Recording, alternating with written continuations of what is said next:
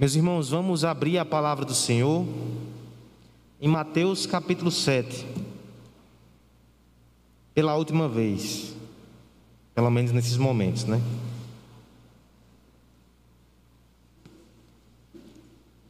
Depois de alguns meses, nós iremos encerrar hoje a nossa série de exposições no Sermão do Monte.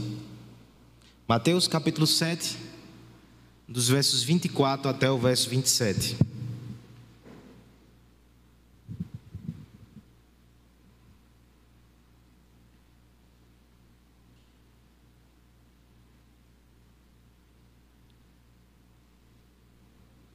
Algum tempo atrás, um homem chamado Heráclito, mora lá para as bandas de Éfeso, morava, filósofo Heráclito, ele disse uma frase que ficou marcada na história.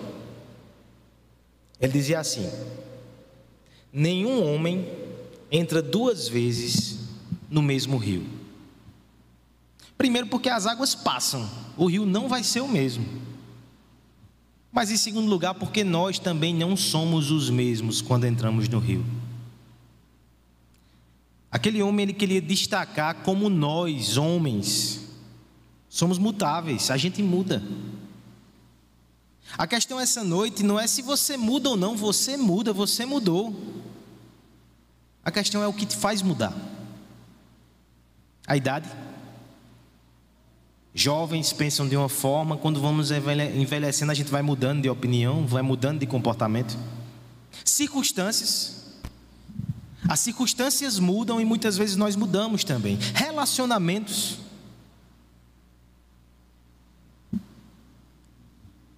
E a palavra? Será que a palavra nos muda? Qual foi a última vez que você mudou de pensamento, de comportamento, de sentimento, por causa da palavra de Deus. Com essa questão em mente, eu quero que você volte sua atenção para o texto agora.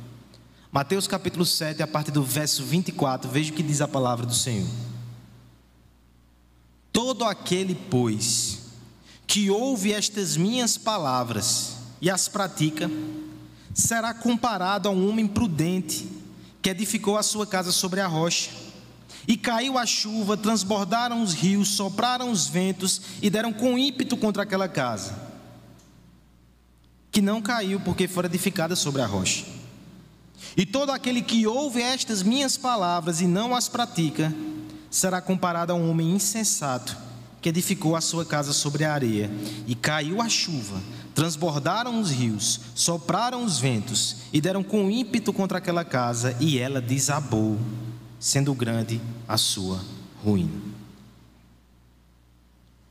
Você já ouviu falar de um homem chamado Rosier Alexandre? Quem viu de manhã já ouviu, né? Rosier Alexandre é um cearense que foi o primeiro nordestino a escalar o Monte Everest em 2016. Se você tem esse sonho, vai fundo, irmão, mas o primeiro você não vai ser. Já teve um nordestino lá em cima. Não só isso, Rosier é um homem ousado. O plano dele foi escalar os seis maiores montes em cada continente diferente. E ele o fez num percurso de 11 anos. E finalmente ele concluiu essa sua saga subindo o Monte Everest. Se você cruzasse com Rosier aí no final do culto, o que, é que você perguntaria a ele? Talvez você perguntasse: O que, é que te levou a fazer isso? Pergunta interessante. Eu, particularmente, penso que a pergunta mais necessária é: Rosier, meu amigo, o que mudou na tua vida depois que tu teve essa experiência? Como é que você desceu desse monte? Alguém perguntou isso. Uma entrevista alguns anos atrás no jornal O Povo fez exatamente essa pergunta a Rosier. Está preparado para a resposta? Ele disse assim: Eu acho que eu sou, em parte, a mesmíssima pessoa. Mas cada montanha me ensina a planejar muito melhor. Escalar uma montanha gelada é um desafio muito grande de planejamento e gestão. Pode ser sincero, irmão. Que resposta frustrante. Mas só dar uma informação importante. Rosier Alexandre é consultor organizacional. Ele ganha a vida dando palestras sobre gestão de tempo e de recursos. Ele está só vendendo o curso dele aqui. Mas sabe por que dá a frustração? Porque a gente pensa assim. Aquele que cumpriu um desafio tão grande, que enfrentou as suas limitações, que desafiou as alturas e a altitude, que teve essa experiência com paisagens exuberantes, que estava entre a vida e a morte num grande monte, num grande desafio, quando ele desce, ele tem uma experiência transformadora. Ele não enxerga a vida com os mesmos olhos. A gente queria uma resposta assim, né? Nesse sentido, a resposta tão seca de Rosier nos ajuda também, porque às vezes, e não poucas vezes, os homens têm a capacidade de ter experiências fantásticas, de contemplar coisas exuberantes, de se colocar numa situação de vida ou morte, de aspirar ou inspirar ares elevadíssimos, e mesmo assim, descer da montanha e não mudar nada, ser a mesmíssima pessoa. Importar-se só em vender os seus cursos, sem transcendência, sem transformação. Não julgue Rosier. Você pode estar incorrendo no mesmo erro esses dias. 1 de março de 2019. Nós escalamos uma montanha mais imponente do que qualquer Everest a montanha na qual o Senhor Jesus Cristo subiu e pregou o sermão mais conhecido da história. Ali nós tivemos experiências fantásticas durante todo esse ano. E a pergunta é: agora que você está descendo da montanha, o que mudou? Mudou? Mudou alguma coisa? É isso que Cristo nos pergunta na parte final desse sermão. Nós vimos aqui que no final do capítulo 7, a partir do verso 13, Cristo vai concluindo o seu sermão com algumas implicações muito penetrantes. Ele primeiro fez a diferenciação de dois caminhos, o estreito e o largo, duas visões de vida e dois destinos. Depois dos versos 15 até o verso 23, semana passada, ele disse que cada um desses destinos tem os seus mestres, os seus profetas. Alguns falsos, outros verdadeiros.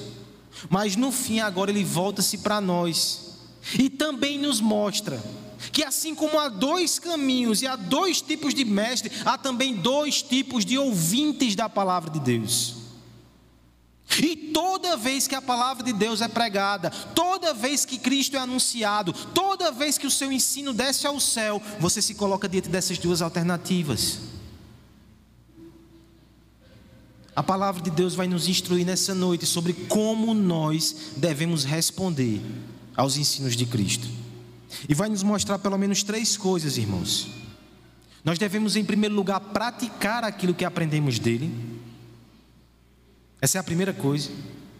Em segundo lugar, nós devemos fundamentar a nossa vida nele. E por fim, além de praticar e de fundamentar a nossa vida nele, nós devemos confiar nele nas provações que virão. É assim que devemos responder ao ensino de Cristo. Primeira verdade, portanto, nós devemos praticar aquilo que aprendemos dele. Vamos ler todos juntos, dos versos 24 ao verso 25, para que essa passagem vá sendo memorizada em nosso coração. Todo aquele, pois,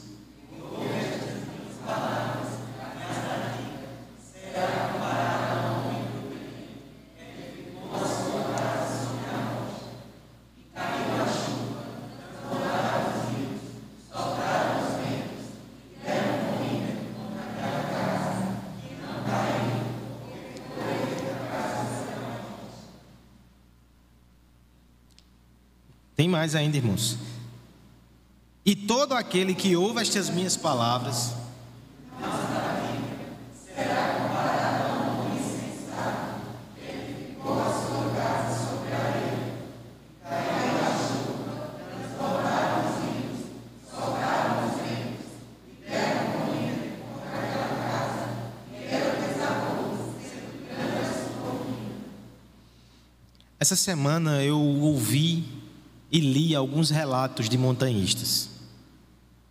Até comentava no final do culto ali com o pessoal, acho que com o João, que ainda bem que foram só três pontos, porque eu não tinha mais história de montanhista. Mas tem, tem muito na internet. Um, um, desses relatos que eu li, que eu achei muito interessante, foi de um brasileiro chamado Gustavo Ziller. Ele escalou o Monte Elbrus. Não é tão famoso quanto o Everest, mas é o maior da Europa. 5.642 metros. E no relato desse homem, ele diz que ali ele aprendeu uma lição para a vida toda. Ele disse que não existe prioridades com S no final, só existe prioridade.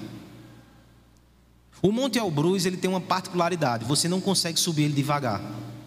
Tem momentos que você não consegue avançar nada e você para. E tem momentos que as condições são propícias, você tem que na mesma hora correr e subir. Tanto é que não se arma acampamento na escalada dessa montanha. Não dá tempo. Portanto, aquele homem aprendeu o seguinte: quando amanhecia o dia, ele, o que é que eu devo fazer agora? Essa é a prioridade. Só isso, uma missão, uma tarefa, faça e pronto. Ele disse que trouxe para a vida. No seu dia a dia, nas circunstâncias, ele sempre procura pensar qual é a prioridade de agora. Não prioridades, prioridade. É interessante que essa lucidez, ela também deveria brotar no coração de todo aquele que ouve a Escritura. Sabe quando você está ouvindo a pregação e você começa a pensar mil coisas? Não seria mais útil se a gente cortasse o S do final e pensasse qual é a prioridade? Deus falou comigo hoje. O que é que eu devo fazer quando chegar em casa? O que é que eu devo fazer amanhã, sem falta? Porque na verdade, irmãos, esse é o fim da pregação da palavra de Deus. A Escritura não foi nos dada para mero deleite intelectual. Olha que texto fantástico. Não foi dado para fazer coceirinha nos nossos ouvidos. Não foi dado somente para mexer com as nossas emoções, mexe. Mas foi dado para transformar o nosso coração e virar atitudes concretas. Nas figuras que o nosso mestre usa aqui, ele vai deixar muito claro que ambos, tipo, ambos os tipos de pessoas eles ouviam. Verso 24 vai dizer: todo aquele que ouve minhas palavras. E o verso 26 vai dizer: todo aquele que ouve minhas palavras, ambos ouviam, mas na verdade somente um deles praticava. Esse discurso de Cristo, ele não é primariamente direcionado a quem está no mundão aí, porque eles não ouvem a palavra de Cristo. É direcionado exatamente a você que está aqui dentro. E aqui dentro existem os dois tipos de pessoas. Tem gente que ouve sermão com curiosidade, apreciando ou criticando a desenvoltura do pregador. Tem gente que ouve para se distrair da semana. Tem gente que ouve talvez para sentir alguma coisa. Mas tem gente que ouve, considera e pratica. Lembre do texto que o nosso irmão presbítero André leu ainda há pouco. Nós não devemos ser só ouvintes da palavra, nós devemos ser praticantes. Eu sei que é bom esse momento aqui de contemplação, é maravilhoso. Quantas vezes a palavra não está sendo pregada e você tem uma visão tão linda do ser de Deus e de quem é Jesus, que aquilo mexe com o seu coração. Isso é maravilhoso, irmãos. Estou dizendo para você deixar de, de sentir isso, não. Como é maravilhoso quando a gente começa a entender a palavra de Deus. Há um prazer na nossa mente de entender mais dessa verdade tão preciosa. Mas o Senhor nos chama a descer da montanha da transfiguração e enfrentar os demônios no chão. Eu estou usando aqui propositadamente uma figura do Evangelho. Os discípulos sobem uma montanha com Jesus Cristo.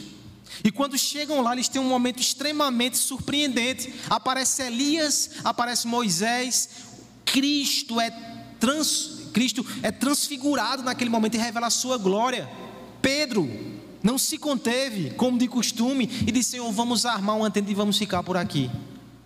Cristo diz: Não, vocês vão é descer. Tem muita coisa para ser feita. E na história exatamente que vem depois, eles expulsam demônios ao só pé da montanha. É assim conosco também, irmãos. Você pode e você deve se maravilhar com o ensino da Escritura. Você pode e você deve compreender coisas fantásticas. A sabedoria de Deus é fantástica. Mas lembre-se, você tem uma batalha a ser travada aí fora. Tem demônios a serem combatidos, talvez até no seu coração. A palavra de Deus, ela nos desafia. O que você tem feito com aquilo que você tem aprendido? Você tem praticado? Mais uma vez, lembre de Tiago. A fé sem obras é morta. O teste final é esse. O que é que nossas mãos têm feito? Júlia e Yasmin. Deixa eu contar uma história para vocês. Era uma vez um pequeno passarinho que estava fazendo um ninho com a sua mãe nas alturas, numa árvore bem alta. E de repente elas veem um caçador lá embaixo. Estava frio, a floresta estava fria. E as condições eram tão difíceis que aquele homem vinha chorando, porque estava difícil. De repente ele pega alguns passarinhos ali que caem na sua armadilha e começa a machucá-los. O passarinho jovem olha lá de cima e diz: Mãe, eu acho que esse rapaz é um bom homem. Porque ele está chorando, ele está fazendo isso com os passarinhos, mas ele está chorando. A mãe olha para o pequeno passarinho e diz: Filho, eu vou lhe ensinar uma coisa. Nós devemos prestar menos atenção nas lágrimas que caem nos olhos, nos olhos e das palavras que saem da boca. E nós devemos notar o que as mãos estão fazendo. Esse homem não é um amigo se as mãos deles fazem coisas ruins. Olhe que essa mãe passarinho, ela tinha somente a sabedoria prática da vida e ela acertou. Agora imagine o nosso Deus, que sonda mente e coração. Os homens, eles podem deixar serem levados por discursos, porque eles não têm acesso às motivações ocultas por detrás das belas palavras. Mas aquele para quem tudo é revelado e patente, aquele que escrutina pensamentos e coração, ele não vai ser enganado por floreios retóricos ou por manifestações emocionadas. As confissões mais bonitas que fazemos a Deus, elas devem ser acompanhadas com a obediência mais simples e sincera que cada um de nós puder fazer à Sua palavra e à Sua lei. Eu não estou falando de perfeição, eu não estou falando que a gente não vai pecar, eu estou falando de sinceridade. Senhor, eu quero fazer a tua vontade. Ele deseja-nos por completo.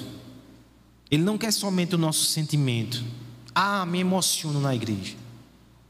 Ele não quer somente o nosso encantamento, ah, eu aprendo coisas que me maravilham. Ele quer as nossas mãos. Ele quer os nossos pés caminhando na direção da Sua vontade. Ele quer a nossa boca cheia de palavras que são santas. Eu preciso lhe perguntar nessa noite, irmãos: o que é que você tem feito com a pregação de Cristo que você tem recebido? Obedecer à palavra de Deus é crer na palavra de Deus. Não obedecer é não crer. Faz um ano que nós temos aprendendo aqui sobre mansidão, sobre chorar pelos pecados, sobre oração, sobre jejum, sobre caridade, sobre ansiedade sobre não julgar, não pagar o mal com o mal. Quem é você depois de um ano nesse monte com o Senhor Jesus? Eu sei que essa é uma pergunta desafiadora, E ela o é para mim também. Mas você tem feito as mesmas coisas, falado as mesmas coisas, os seus relacionamentos continuam iguais. Sinto muito, irmão. Você não tem crido na palavra de Deus. Mas o Senhor te chamou aqui nessa noite para ter uma prioridade só. Vá e faça aquilo que você devia ter feito há muito tempo. Vá e faça aquilo que o Senhor tem te ensinado. Não adie, não postergue, não negue, obedeça. Nisto eu incluo também você que ainda não tem uma aliança com Jesus Cristo. Você que está aqui. E o Senhor tem lhe chamado durante esse tempo para entregar a sua vida a Ele. Siga, é o caminho de vida. Mas lembre-se, é um caminho estreito. Cristo não vai te, te aceitar por partes. Ele quer que você se entregue completamente a Ele. Mas confie naquele que se entregou por você na cruz. Confie, ame, obedeça e pratique a sua vontade. Essa é a primeira resposta que nós devemos dar aos ensinos de Cristo. Nós devemos praticar a sua palavra. Mas há mais nesse texto. Devemos também fundamentar a nossa vida nele. Vamos ler novamente o texto em questão do verso 24 ao 27. Todo aquele, pois, que ouve estas minhas palavras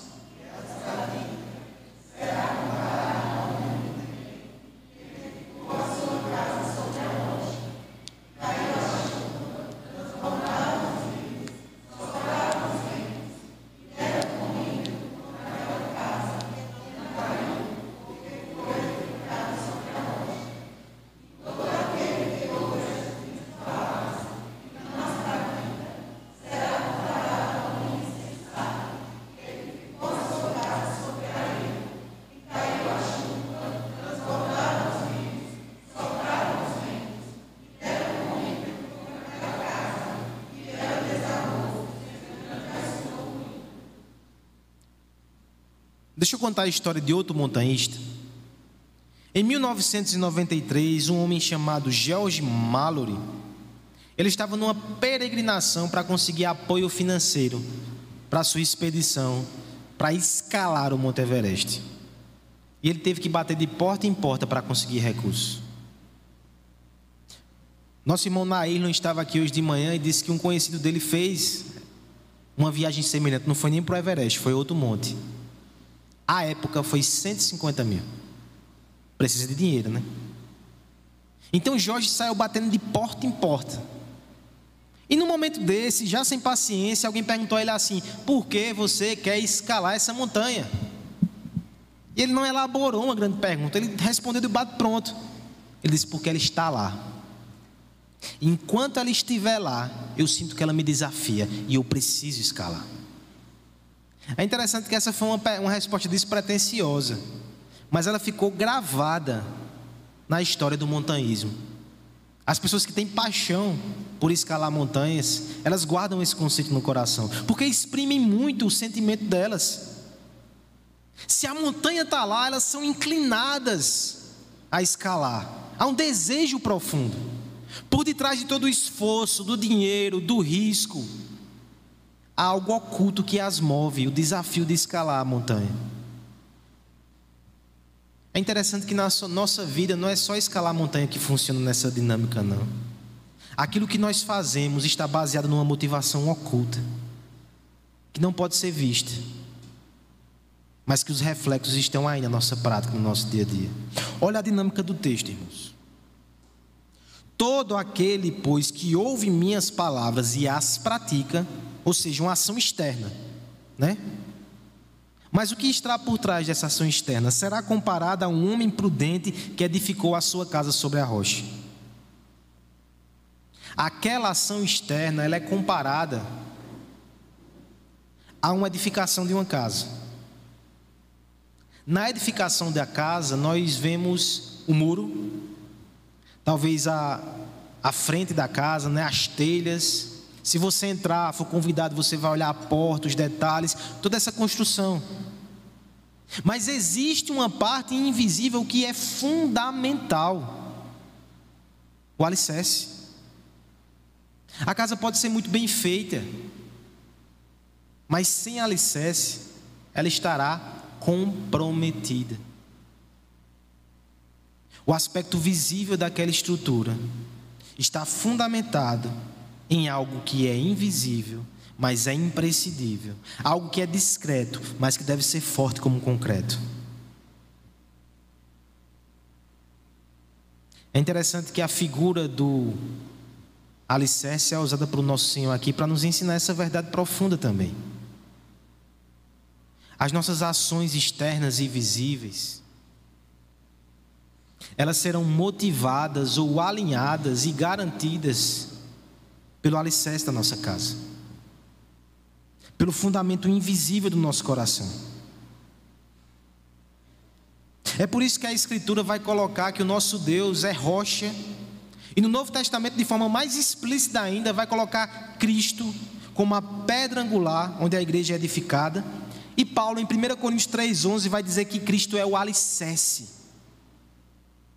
De modo que perceba então, irmãos, que o meu comportamento e o seu comportamento revelam qual é o fundamento da nossa vida. Olha como isso é sério. Existem momentos que você ouve a pregação da palavra, e talvez isso tenha acontecido aqui na igreja nos últimos dias. Você entende que o pastor não adulterou a palavra, ele aplicou com correção o que está aqui. Mas você olha assim e diz: Dá para fazer não. Eu não consigo. Ou eu não quero fazer isso. Na prática, você está dizendo que o fundamento da sua vida é outro que não Cristo. Quando o fundamento da minha vida é minha carreira, é o meu conforto, é o meu prazer, é minha família, é qualquer outra coisa, eu vou me esquivar de obedecer a palavra de Deus em algumas áreas. E veja, há espaço para tudo isso no nosso coração. Separe um quarto bacana para a família, talvez a, a mesa, né? Da janta. Separe um espaço na sua casa, para a sua carreira, o escritório.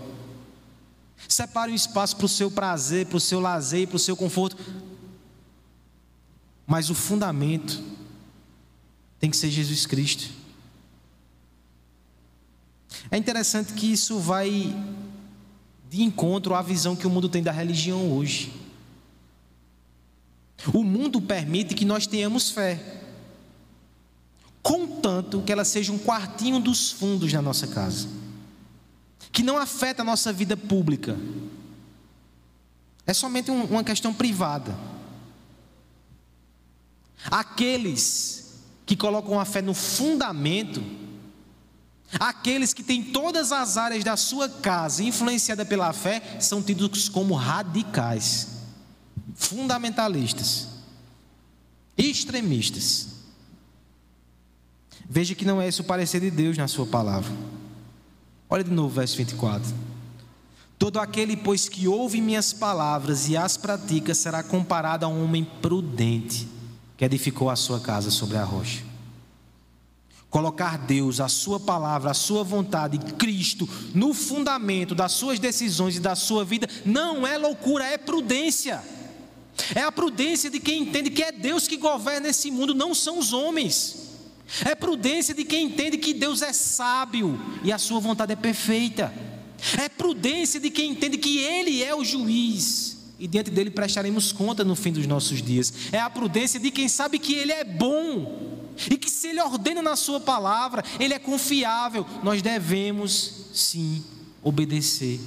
Insensato é quem constrói a sua vida em cima de qualquer outra coisa que não Cristo, é areia. A sua riqueza é areia. O seu nome é areia, a sua família é areia. Qualquer coisa, irmãos, é areia que não seja Cristo. Cristo é o único fundamento seguro. O mundo vai te dar muitas opções, mas nenhum deles sustenta o peso de ser o fundamento da tua vida, o alicerce da tua existência. Somente a força do Criador e o sustentador de todas as coisas, somente ali nós encontraremos a estabilidade e a segurança que tanto precisamos. Somente na soberania eterna de Cristo nós podemos alinhar adequadamente as paredes do nosso ser. Unicamente na Sua graça cruciforme nós podemos encontrar descanso para os dias de trabalho excruciantes debaixo do sol. Somente na Sua justiça perfeita nós podemos ter a certeza que nós não estamos mergulhando nosso lar nas trevas do pecado, mas estamos o edificando na santidade que vem do céu. Cristo tem que ser o nosso fundamento. E é isso que está por trás da mudança de comportamento. Não é interessante pensar assim, irmãos, porque há um ímpeto aqui nesse texto muito de prática. Mas o Senhor Jesus ele vai em camadas profundas. A gente tenta mudar as práticas na nossa vida e na vida dos outros, talvez na vida dos filhos. Mas olha o que a Bíblia está te ensinando hoje. Mude o fundamento e você alcança a prática. Você precisa mais de Cristo. Toda semana que você vem aqui, entende melhor quem é Cristo, o que ele fez, o seu evangelho, a sua glória. Mas o seu fundamento é alicerçado, e isso vai desembocar em prática piedosa, em prática, em prática transformada. Você quer ser um homem ou uma mulher prudente? Aprenda de Cristo cada vez mais e fundamente a sua fé, a sua vida e a sua prática nele. É isso que alguém prudente faz. Amigo que nos ouve, aqui ou em casa, você nunca vai conseguir mudar o seu comportamento se você não mudar o fundamento da sua casa. E eu sei que essa é uma obra complicada de fazer. Eu nem sei o quanto ela é viável, né? Você ter que mexer no alicerce depois que a casa está pronta. Talvez muita parede tenha que cair. Mas derrube. Quando você mudar o alicerce em Cristo, você vai construir uma casa segura para toda a eternidade. E essa é a última verdade do texto. Nós devemos aplicar os ensinos de Cristo. Nós devemos fundamentar a nossa vida em Cristo. E nós devemos confiar nele nas tempestades que virão. Vamos ler somente os versos 25 e 27 que descrevem a tempestade. E caiu a chuva,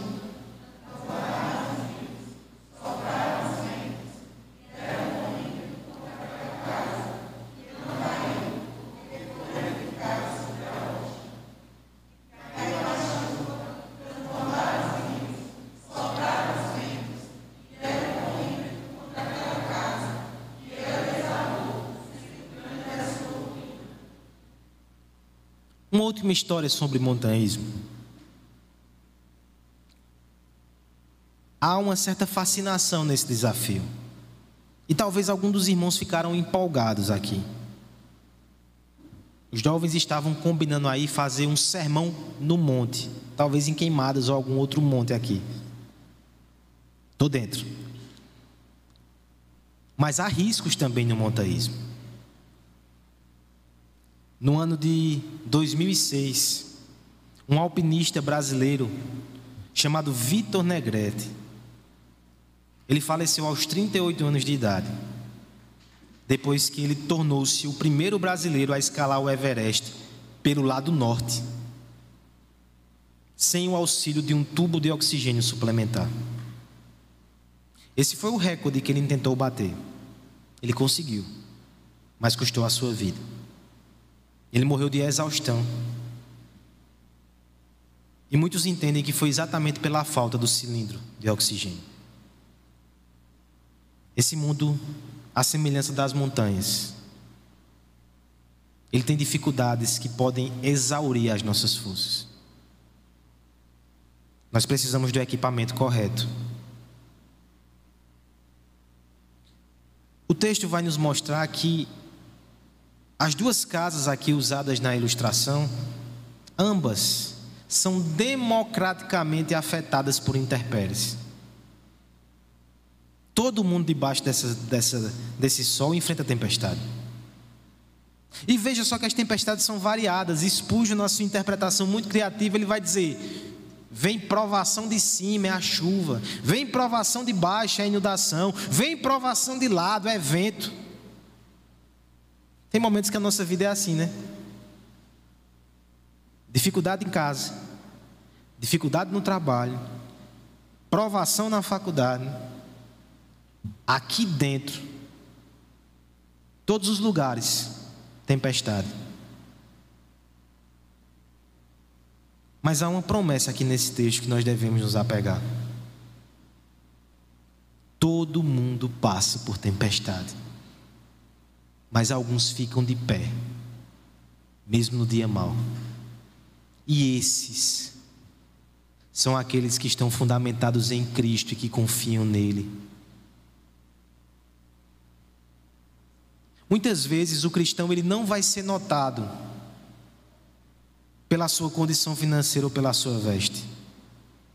Existe teologia por aí que promete isso. Mas não é assim, irmãos. Algumas das pessoas mais piedosas que conheci na minha vida são extremamente simples e talvez serão a vida toda. Elas não são distinguidas por causa da sua condição financeira. Elas não são distinguidas por causa de alguma bênção especial. Agora, sabe quando o cristão verdadeiro se distingue? Quando a tempestade chega. Tudo começa a desabar. E de repente aquele crente, ele permanece de pé muitas vezes chorando, muitas vezes angustiado, mas até mesmo quando ele é golpeado e cai, ele cai de joelhos, ele permanece na presença de Deus. Vai vir chuva, vai vir vento, tempestade, e ele não vai sair dali. O mundo pode desabar, mas ele continua firme nos pés de Jesus. Essa é uma promessa maravilhosa. Deus não está te prometendo aqui que não vai vir tempestades. Talvez você esteja no meio de uma tempestade hoje. Mas o que ele te promete é que se você estiver nele, você não vai ser destruído, você vai ser confirmado como filho precioso do nosso Pai que está nos céus. Não arrede o pé de Jesus Cristo. Talvez na tempestade você seja tentado a esquecer o que você aprendeu, a agir segundo os seus próprios impulsos, instintos e valores. Permaneça em Cristo, porque em Cristo há segurança. Nós não iremos cair. É quando o vento bate forte na árvore, que a sua raiz, tão discreta, ela assume protagonismo. A raiz segura. A árvore não vai ser arrastada pelas águas da adversidade. Essa é a fé do cristão no seu Cristo. Permaneça firme, irmãos. Eu não sei o que te espera amanhã. Eu não sei o que nos espera semana que vem. Mas eu sei em quem você tem que esperar. E eu sei quem não vai falhar com você. Cristo está sendo pregado ao seu coração hoje. Em oração, abrace esse ensino. Ore para que Deus te enraize nele. E vá enfrentar o dia de amanhã, confiando nele. Talvez a tempestade torrencial já esteja caindo sobre sua cabeça hoje, em alguns dias. Eu tenho uma palavra para você também, irmão. É agora que você vai ver como sua fé é preciosa. As mãos talvez fiquem trêmulas, mas elas vão continuar se erguendo ao céu. Talvez os olhos fiquem marejados e avermelhados de tanto chorar, mas eles ainda vão continuar olhando para a palavra, pedindo direção. Talvez a sua voz fique embargada e você não consiga nem falar. mas um sussurro discreto ainda vai sair dos seus lábios, dizendo: Senhor, me ajuda. E aos olhos de Deus, essa fé é mais linda e mais valiosa do que todos os tesouros do mundo. Aos olhos de Deus, impérios cairão, mas a sua fé não vai ser destruída se ela está em Cristo.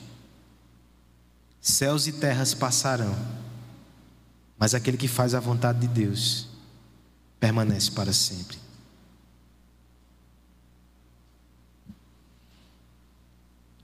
Sobre montanhas, alguém já disse que a maior recompensa é a paisagem que se apresenta diante de nós quando chegamos no cume, no pico, diga. Nem sempre foi fácil escalar a montanha do Sermão do Monte. Teve semanas, irmãos, que eu quis fugir dos textos. E eu preguei sabendo que estava doendo em vocês. Foi uma subida difícil, né? Mas ao mesmo tempo, quanto de Cristo nós aprendemos. Que paisagem fabulosa. Olha o que diz o final do Sermão do Monte se não é exatamente isso, verso 28. Quando Jesus acabou de proferir essas palavras, estavam as multidões maravilhadas da sua doutrina, porque ele ensinava como quem tinha autoridade, não como os escribas. A recompensa para assumir essa montanha tão íngreme é contemplar a beleza e a glória de Jesus Cristo. Mas eu quero te lembrar nessa noite, por uma última vez, que Cristo não quer só contemplação, Ele quer transformação, Ele quer ação, Ele requer de nós que nós respondamos com obediência,